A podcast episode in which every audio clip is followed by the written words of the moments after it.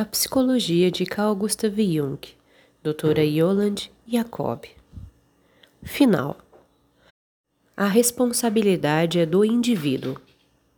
Apesar de sua ligação íntima com as questões fundamentais de nossa existência, a teoria de Jung não pode ser abordada como religião nem como filosofia.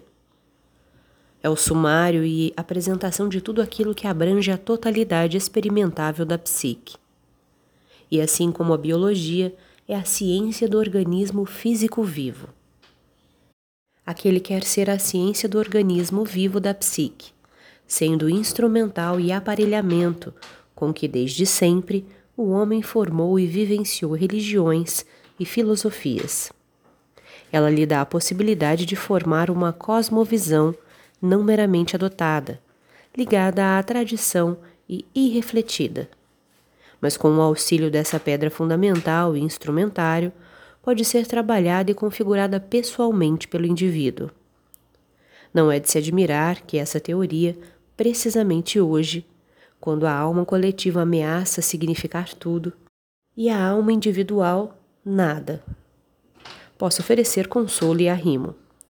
Também não nos pode surpreender que a tarefa que ela nos propõe, embora pertença às mais difíceis tarefas que existiram desde sempre, não convoque de modo assim tão comprometido. Para superar a contraposição entre indivíduo e coletivo numa personalidade plena, referida a ambos. O salto para frente, alcançado no Ocidente pela Ratio, nossa consciência unilateralmente diferenciada sobre nossa natureza instintiva e que se expressa numa civilização altamente desenvolvida, numa técnica que tudo coage e que parece ter perdido toda e qualquer relação para com a alma. Só poderá ser compensada se invocarmos a ajuda dos poderes criativos do fundo de nossa alma eterna restabelecer-lhe o direito e elevá-lo à altura da ratio. Abre aspas.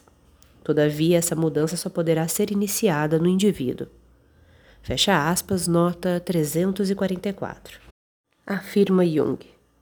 Isso porque toda e qualquer coletividade, na medida em que representa também a soma de seus membros individuais, traz o selo da compleição psíquica desses indivíduos.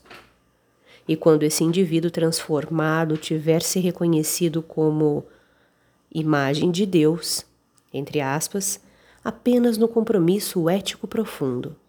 Então, como afirma Jung, aspas, ele será, por um lado, um sabedor superior, por outro, um valente superior, e não um super-homem arrogante.